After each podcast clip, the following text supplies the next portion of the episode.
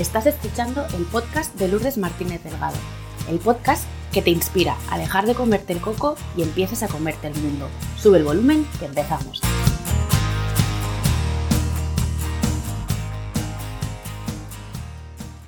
Hola a todos, ¿qué tal? ¿Cómo estáis? De corazón espero y deseo que os encontréis bien y que encontréis em, luz, consuelo, alegría en esta entrevista que hoy os, os ofrecemos. Hoy me acompaña al otro lado del micro, iba a decir un compañero, pero para mí es mucho más que eso, es un referente y además es un, amigo.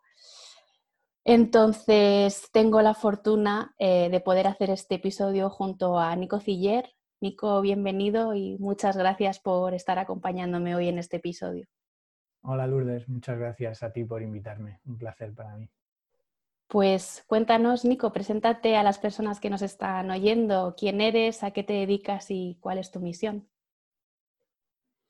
Pues soy Nico Ciller, soy actualmente instructor de meditación, coach eh, y facilitador.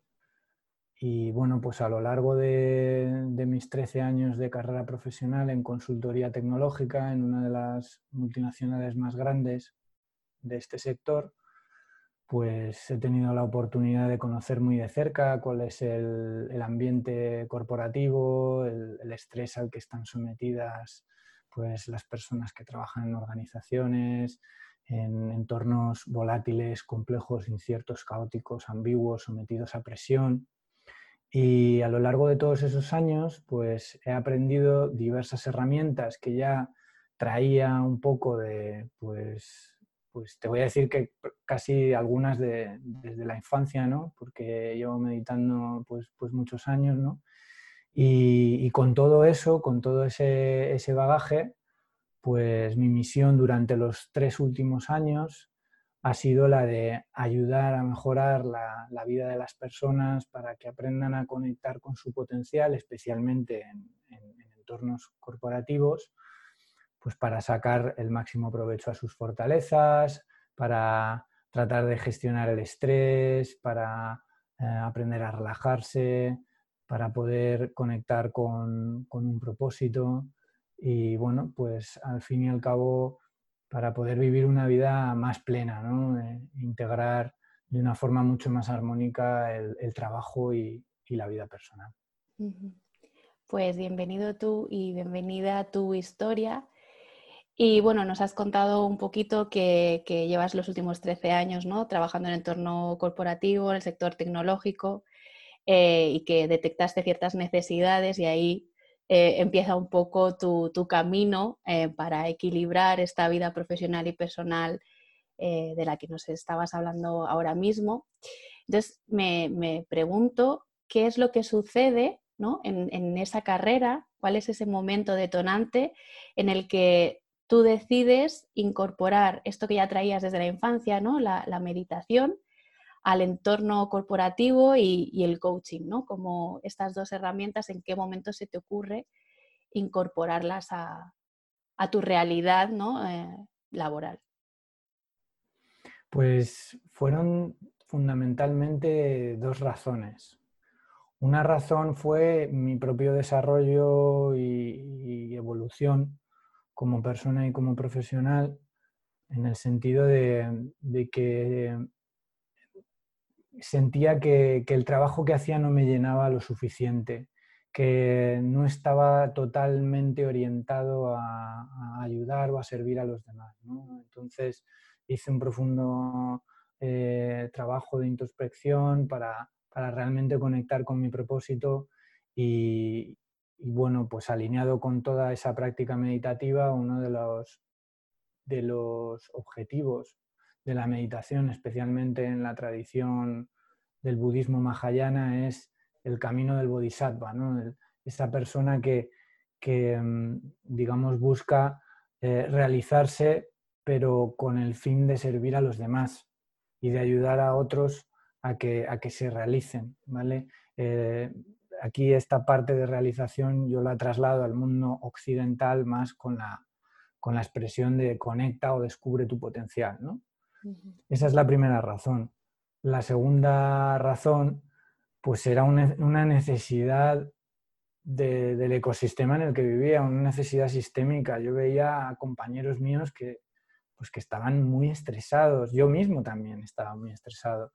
Em, en las charlas de pasillo, la gente quejándose, em, perdiendo mucho tiempo en cuchicheos, sobre todo en, lugar de responsabilizarse, de quejarse. ¿no? Eh, la queja era muy continua em, y sobre todo la falta de tiempo, las conversaciones giraban en torno a lo mismo. ayer me acosté muy tarde trabajando hasta las 2 de la mañana, no he podido ver a mis niños. O sea, había toda una, nube eh, que giraba en torno a, esas cuestiones. ¿no? Y cuando promocioné al equipo ejecutivo en esta multinacional, pues eh, recordé una de las frases que me dijo uno de mis mentores y es, eh, pregúntate qué puedes hacer tú por tu empresa en lugar de qué puede hacer tu empresa por ti.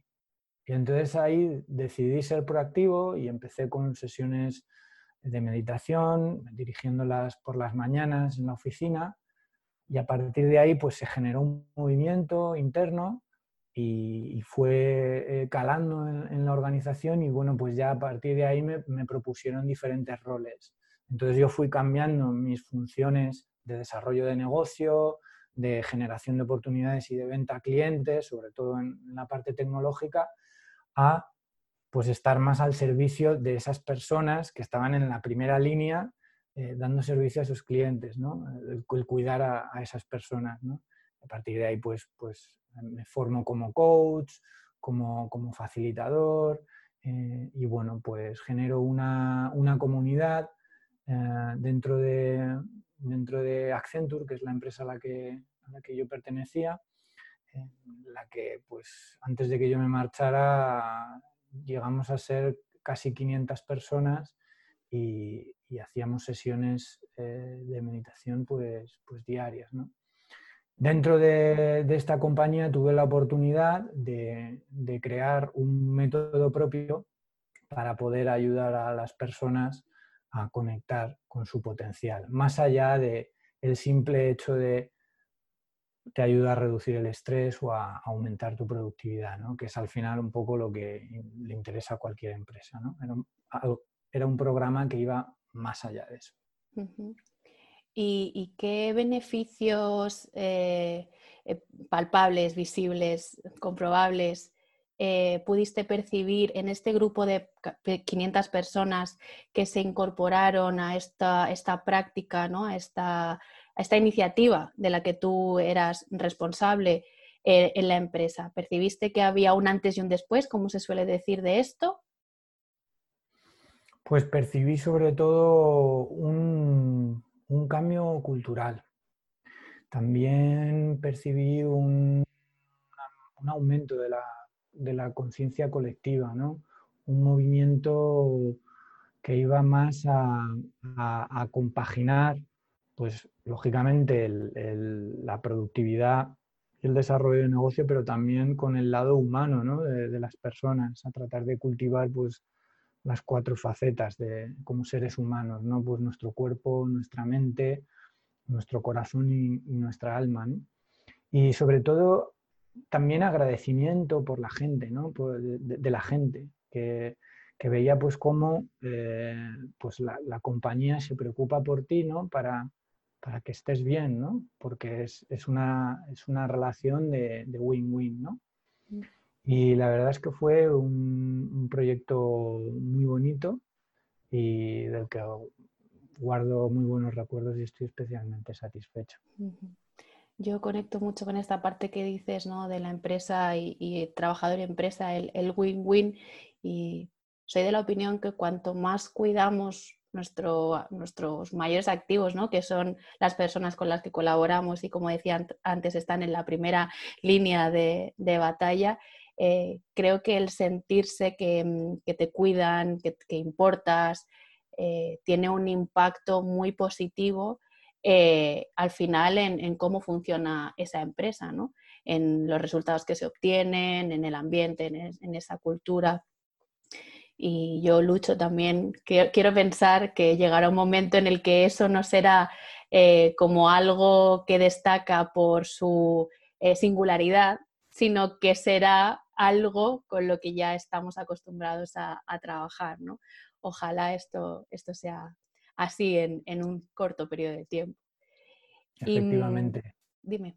En mercados como, como Norteamérica o incluso mercados emergentes como Brasil o u otras partes de Latinoamérica, también en Portugal incluso, eh, toda esta cultura mm, del bienestar en las organizaciones mm, está muy en boga y de hecho pues es algo que se valora muchísimo y, y que no es algo ya singular. Para que te hagas una idea, por ejemplo, en Estados Unidos la industria del bienestar, creo recordar que en 2018 o 2019 eh, movió más de 3,2 billones de dólares eh, al año.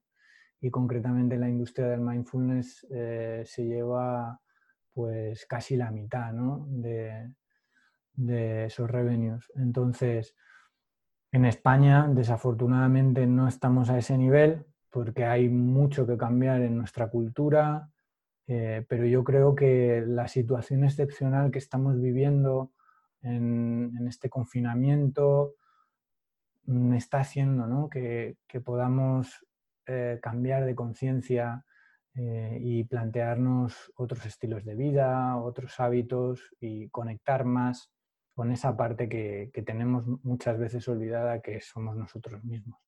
De esto me gustaría hablar contigo un poquito más adelante, pero me gustaría saber en este camino, en este recorrido que has hecho eh, tú y que has compartido con nosotros, ¿cuál es el mayor obstáculo que has tenido que superar para encontrarte hoy aquí en este momento conmigo? Pues el mayor obstáculo yo creo que he sido yo mismo en el sentido de reconocerme, reconocer mis cualidades, reconocer mis fortalezas. las debilidades no, porque, porque ya las, las tienes, ¿no? Tenemos la tendencia de, machacarnos mucho, ¿no? Con lo que no sabemos hacer o no somos capaces y, y nos cuesta, al menos a mí, ¿no? Aflorar más cuál es tu potencial, las fortalezas, etcétera, ¿no? Entonces, mm, en ese sentido, te diría que sí, que yo mismo. Por un lado, reconocerme tal y como soy y, esto también lo conecto un poco con el, con el, síndrome del impostor, ¿no? Porque durante, durante muchos años he recibido feedbacks de, gente, de gente que realmente es gente muy competente, eh, gente que, te valora, ¿no? Y que dice, ostras, es que eres muy bueno haciendo esto, ¿por qué no tal? Oye, y, realmente cuando recibes esa, o yo cuando recibía esa, esa alabanza, ¿no? La, no la recibía con total apertura, no la no estaba completamente abierto a eso. Es, bueno, no, me lo dirás porque es amigo, o me lo dice porque somos compañeros de trabajo, pero luego haciendo retrospectiva eh, de mi vida, pienso, joder, si es que a lo largo de mi vida, en, la mayoría de las cosas que he tratado de emprender o de promover y tal, he tenido éxito. Y me he parado muy poco a reconocerlo, a disfrutarlo y a, y a, celebrarlo. Entonces, eh, pues, pues sí, creo que estaba más cerca del síndrome del impostor que del síndrome de contrario, ¿no? Creo que se llama Dunning-Kruger, ¿no? Es aquel que se cree la pera cuando realmente pues es un incompetente, ¿no? Eh, cosa que, bueno, pues está mucho más alineado, ¿no? Quizá a lo que estamos viendo eh, actualmente de, lo que podamos pensar de, nuestra clase política actualmente, en mi mm. opinión. Así que el mayor obstáculo, resumiendo, creo que he sido yo mismo. Mm. Resueno con algunas de las cosas que has dicho, ¿no? Con esta no, apertura a, al recibir y, el reconocimiento ¿no? sincero y honesto de las personas que detectan en ti unas fortalezas y unos talentos que tú no te has parado a observar y, también a, abrazar, ¿no? Entiendo en mi caso fue por, qué educación había tenido y, eh, qué tipo de creencias asociadas a, los elogios eh, tengo, tengo vinculadas. Pero bueno, esto va para otro podcast. entonces, en este, en este mismo em, camino de, crecimiento y de evolución en el que tú mismo has sido tu propio obstáculo, me gustaría saber cuál es ese eh, aprendizaje que incorporas a tu caja de herramientas eh, más valioso y que más te ha ayudado en, este transitar, ¿no? en este camino. Han sido muchos, pero si tuviera que citar el más importante o el más eh, actual, te diría que mm, dejar de intentar ser mejor. Dejar de intentar ser mejor persona. Mm, reconocerme y valorarme tal y como soy y, tener la confianza del potencial que, que, hay en mí. Y, y como lo tengo tan, tan, tan, tan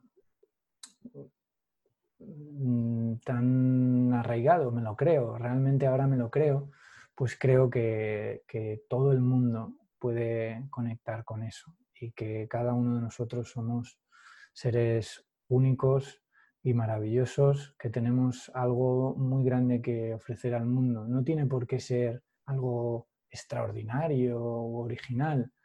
Eh, pueden ser pequeñas acciones, em, pero que cada uno podemos aportar nuestra esencia al mundo y eso nos conecta mucho con, los demás y, con nosotros mismos. Qué interesante esto que, dices, ¿no? De, mm, dejar de intentar ser mejor persona. A mí me, me viene a la cabeza la idea de que tenemos la impresión de que somos seres incompletos imperfectos, ¿no? Y estamos siempre en esa búsqueda de una mejor versión o una búsqueda de, completarnos. Y a mí, en mi caso, esa búsqueda me ha requerido mucha energía, mucha energía que puedo canalizar en otra dirección si entiendo que soy una persona completa, única, como tú dices, ¿no? Excepcional, que no necesito buscar piezas aquí y allá para completarme, simplemente es darme permiso para expandir eso que ya soy, ¿no? Esa esencia, esa esencia mía. Y mm, muy al hilo con esto de lo que comentas del potencial eh, y de lo que has comentado de, tu mayor eh, obstáculo y tu aprendizaje, en tu web hay una frase eh, con la que he resonado mucho y que dice así, la voy a leer porque no me quiero equivocar. Tratar de mejorar tus debilidades te hará mediocre. Desarrollar tus fortalezas te hará excelente. Y para que las personas que nos están escuchando puedan hacerse una idea un poquito más clara de, qué es esto de lo que estamos hablando, de talento, de potencial, de fortalezas, hace unos días hicimos juntos una sesión de, coaching de fortalezas eh, que vais a poder encontrar en YouTube. Os vamos a dejar enlazado el perfil, el canal de Nico para que podáis ver esa, esa sesión. Y aunque solo sea por curiosidad para ver mis caras cuando él me está facilitando ese camino de aprendizaje, eh, os invito a que la veáis, pero sin ninguna duda para mí resultó una sesión muy potente porque yo la viví como si me hicieran una radiografía y ya lo he comentado en alguna ocasión, tener esta información me daba mucho poder para decidir desde un lugar mucho más coherente.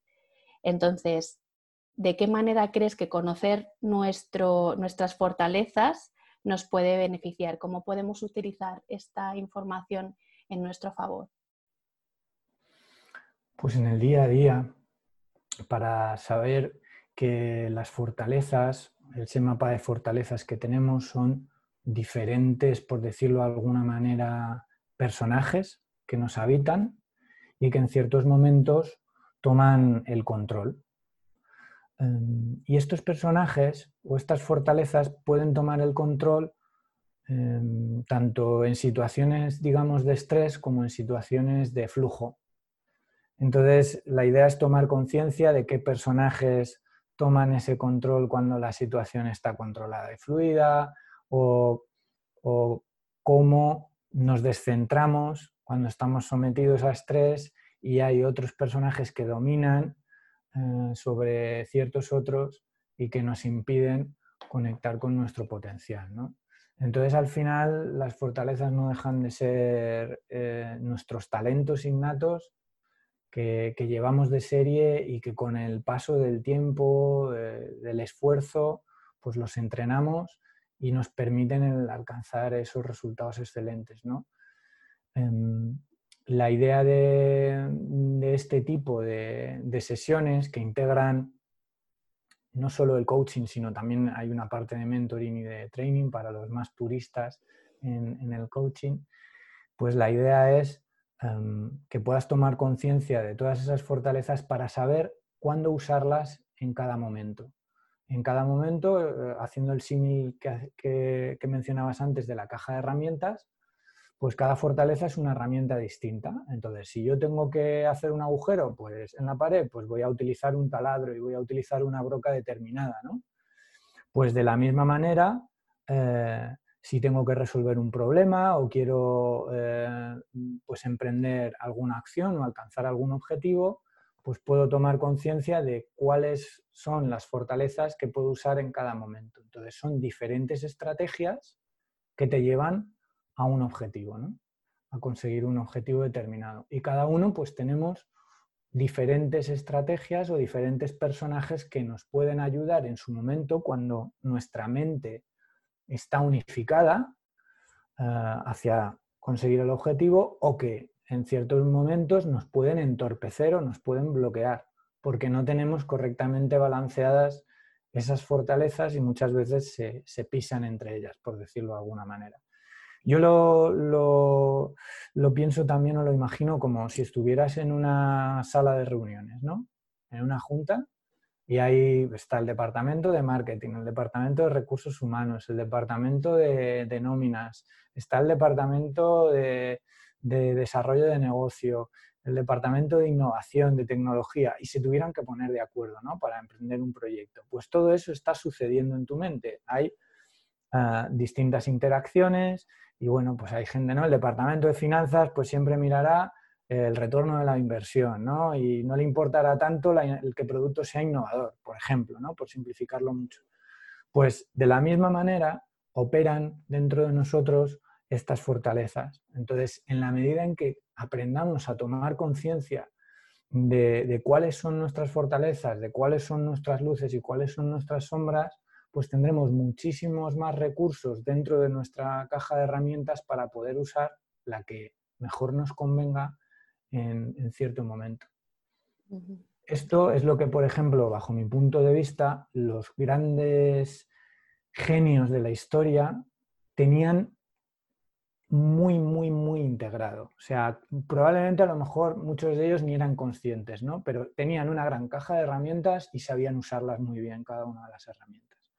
El ejemplo que me viene a la cabeza ahora mismo es Michael Jordan, ¿no? Por ejemplo, que ahora hay una serie eh, que está muy de moda ¿no? en, Netflix, pues, pues esto, no, quiero hacer ningún spoiler, ¿no? Eh, pero, pero era así, ¿no? Tú ves la progresión y la evolución de, Michael Jordan como, pues, bajo mi punto de vista, el mejor jugador de baloncesto de la historia y todo lo que fue capaz de hacer y te das cuenta de, de cómo supo conectar con su potencial y utilizar todas sus herramientas. ¿no?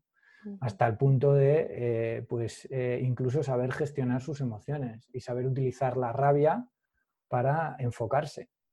Cosa que a lo mejor otras personas eh, pues, mm, no se dan el permiso o no nos damos el permiso porque está mal visto. ¿Cómo voy a utilizar la rabia para enfocarme? Bueno, hay muchas estrategias es que de verdad me parece un temazo súper interesante y una vez que lo vives y, hablas con conocimiento de causa y ves eh, todo el potencial, valga, valga, la redundancia que tiene esta herramienta, es que yo se la recomendaría a todo el mundo. En plan, todo el mundo necesitaría pasar por, por una sesión así para que realmente fuera consciente de todo el poder que tiene en su mano si lo sabe gestionar, como tú dices, ¿no? En la dirección y poniendo foco adecuada.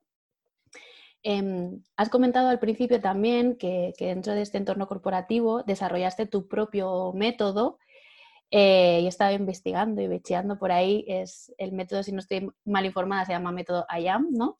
que es como yo soy en inglés y que corresponde las siglas a tres mm, parámetros, valores impronunciables para mí, pero me gustaría que nos contaras un poquito más en qué consiste esta metodología que has, que has desarrollado hace referencia cada, cada sigla a, las palabras Integrated Awareness Mindset, es decir, tener una, eh, una mentalidad de conciencia integrada.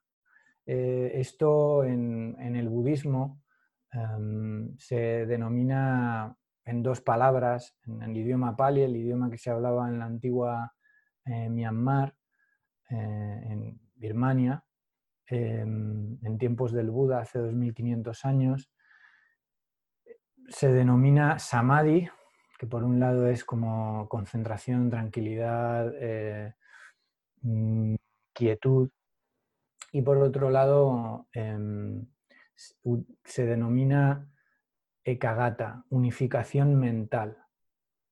Entonces, cuando desarrollas estas dos cualidades, tu mente, tu cuerpo tu corazón, tu esencia reman en la misma dirección.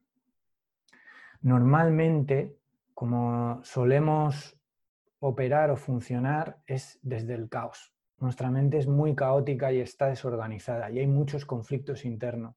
O sea, en esta junta de accionistas hay muchísimos, o en, este, en esta junta de, administración, los departamentos mm, muchas veces se pelean entre ellos. ¿no? Y, no hay consenso, hay mucha pérdida de tiempo y mucho conflicto. Ese es el estado normal de nuestra mente como seres humanos, la neurosis, y hay diferentes grados de neurosis. Entonces, la idea de, este método es pues tratar de unificar la mente o al menos apaciguar esa neurosis para que podamos conectar con nuestro potencial a través de diferentes estrategias.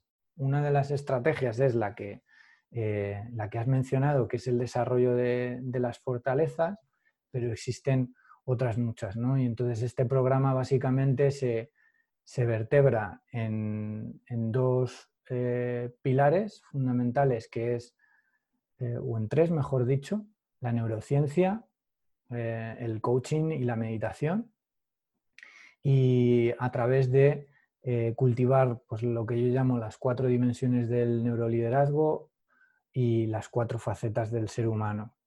Eh, ¿Y por qué lo divido en dos? Porque al, ser también un programa cuyo acrónimo es Integrated, eh, mi misión es integrar también la parte personal con la parte profesional. ¿no? Entonces, toda la parte del neuroliderazgo eh, más aplicada a, corporaciones y la parte de las cuatro facetas del ser humano pues aplicadas a, nosotros mismos. Esa es un poco la idea y se, divide en 10 fases o 10 etapas en las que el participante va progresando poco a poco y va ganando más conocimientos y más experiencia eh, pues tanto en cómo aprender a, relajarse, cómo aprender a enfocarse, a concentrarse, a tomar conciencia de su cuerpo eh, para eh, hacer mejores decisiones, porque ya hay muchos estudios que, sugieren que en la medida en que nosotros somos más conscientes de nuestro cuerpo, estamos accediendo a partes de nuestra mente eh, que también tienen información y que nos permiten tomar decisiones. Es lo que, lo que llamamos intuición. ¿no?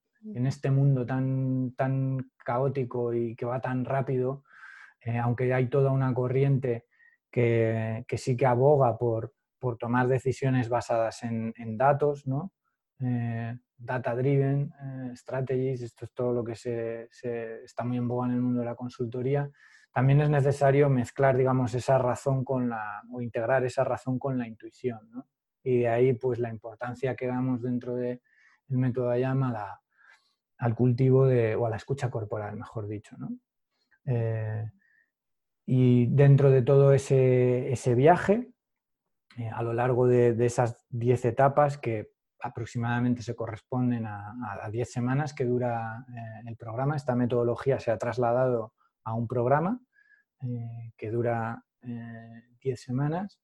Y bueno, pues ahí el participante va progresando en todas esas etapas eh, en las que también va eh, aprendiendo a utilizar sus recursos de visualización creativa para alcanzar los objetivos, a gestionar su tiempo de una manera efectiva, a ser capaz de regular sus emociones eh, para ponerlas a su servicio y al servicio de los demás, conectarse también, es un programa no solo de, de conexión interior y con uno mismo, sino también que te invita a conectarte con, los demás para ponerte al servicio y eh, pues también el, ganar ciertos recursos para em, fomentar la creatividad, la innovación y sobre todo mm, el autocuidado, que es algo de lo que muchas veces nos, olvidamos, ¿no? Por esta vida tan, tan estresante y tan, tan rápida que,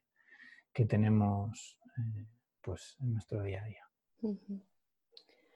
me parece súper potente este camino ¿no? en 10 etapas, en 10 semanas, para ganar conciencia. Yo creo, comparto contigo la idea de que eh, el cuerpo contiene mucha información eh, que no estamos teniendo en cuenta porque no somos capaces de, de poner ahí la atención.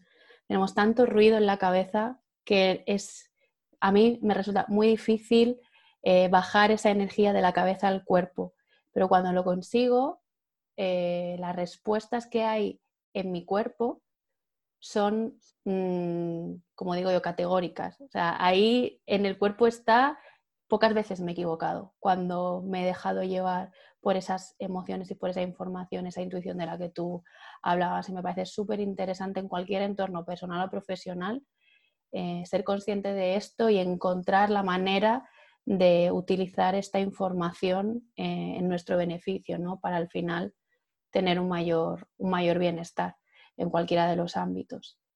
Em, entonces, ¿en qué situaciones se encuentra, bajo tu punto de vista, una persona a la que tú le recomendarías esta metodología?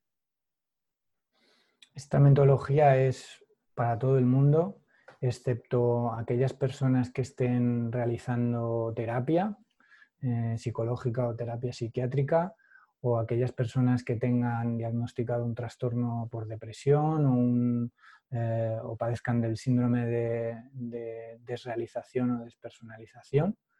Para el resto de personas eh, es aplicable, no necesitas tener experiencia previa en meditación ni en cualquier otra eh, herramienta de desarrollo personal. Eh, es un programa de desarrollo personal, pero que se aplica tanto a contextos corporativos como, como a otros contextos. Y lo único, pues, eh, muchas ganas de, participar, mente abierta y también mucho compromiso, porque es un programa exigente, es un programa intensivo, el cual requiere Em, pues que adquieras una serie de hábitos, poco a poco el programa que te va enseñando es a, adquirir ciertos hábitos para que en el día a día los vayas poniendo en práctica. Em, todos los conocimientos teóricos, todos los conocimientos o las experiencias prácticas que se hacen, ir poniéndolas o ir integrándolas en el, día a día. Entonces, pues cualquier persona que tenga ganas de descubrir de, conocerse mejor, de conocer a otras personas que tengan intereses parecidos a los suyos, de desarrollar un hábito de práctica en meditación, de pues querer eh, conectar más con su cuerpo, con sus emociones, eh, que, quieran aprenderse a, relajar a voluntad, a gestionar mejor el estrés, a concentrarse mejor y por más tiempo, cultivar también esa capacidad de, autocuidado, incluso aquellas personas que quieran dormir mejor, el, el, test, em, el test no, perdón, el, programa Em, cuenta, sobre todo las, eh, todas las ediciones que, se han hecho cuentan con una serie de, test psicométricos que se han realizado para medir la efectividad del programa en los participantes antes y, después de esas 10 semanas. Y sorprende realmente los resultados eh, que, esas personas han obtenido, ¿no? en términos de calidad del sueño, de reducción del estrés, de mejora de su bienestar, de, de, salir del piloto automático, de estar siempre en la multitarea, eh, de conectar con, ese, sentimiento de autocuidado, ¿no? Entonces, bueno, pues lo recomiendo a prácticamente todo el mundo que mm. tenga esa curiosidad o esa necesidad. Em, ¿Es un programa individual o es grupal? Es un programa que tiene diferentes formatos. Entonces, puede ser eh, en formato eh, presencial o formato virtual pero el, programa en sí es, grupal, es una experiencia compartida. Vale, era la, duda que me, surgía. Creía que sí que era grupal, pero por dejarlo claro si había alguna persona que se encontrase eh, con la misma duda que yo. Em, a lo largo de toda la entrevista eh, has hecho mención y, hincapié en estos cuatro pilares eh, esenciales, ¿no? en estas cuatro facetas del ser humano, que es mente, cuerpo, corazón y alma. ¿Hasta qué punto crees que somos conscientes de esta realidad nuestra y cómo nos afecta vivir desconectado de, alguna de estas facetas? Pues mm, para mí la, coherencia o la honestidad tienen que ver con que haya una sincronía entre lo que piensas, lo que sientes y lo que haces y normalmente no es así. Eh, entonces, mm, dependiendo del carácter que tengamos, de la personalidad, eh, esto además algo, por ejemplo, que el Enneagrama lo estudia mucho, ¿no? Eh, o bien utilizamos mucho más la mente, o utilizamos mucho más las emociones, o utilizamos mucho más la acción, ¿no? Em, entonces, la idea de, este programa es poder unificar o integrar estas tres facetas diferentes de, nosotros mismos. El, pensar, el sentir, el hacer, todo ello como, digamos, herramientas del ser.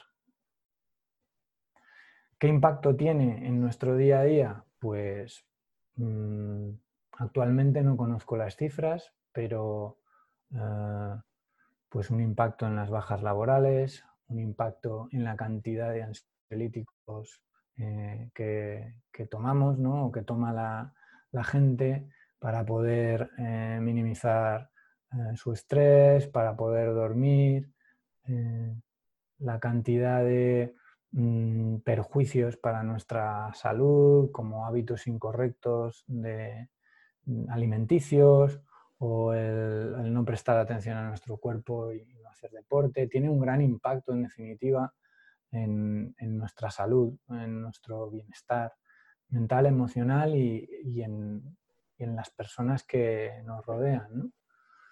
Ese es el, precio que, pagamos por, pues por no estar completamente conectados con nosotros mismos y vivir en una sociedad pues, de la inmediatez, en una sociedad que prima, eh, digamos, la recompensa inmediata, eh, el consumismo excesivo y, otra serie de, cuestiones pues, que, tienen un impacto en, nuestra mente, en nuestras emociones y en, nuestro cuerpo.